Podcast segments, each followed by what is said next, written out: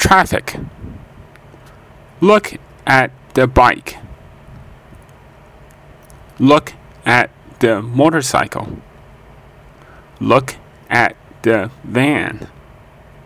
Look at the bus. Look at the truck.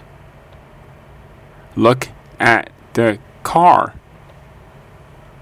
Look at the traffic.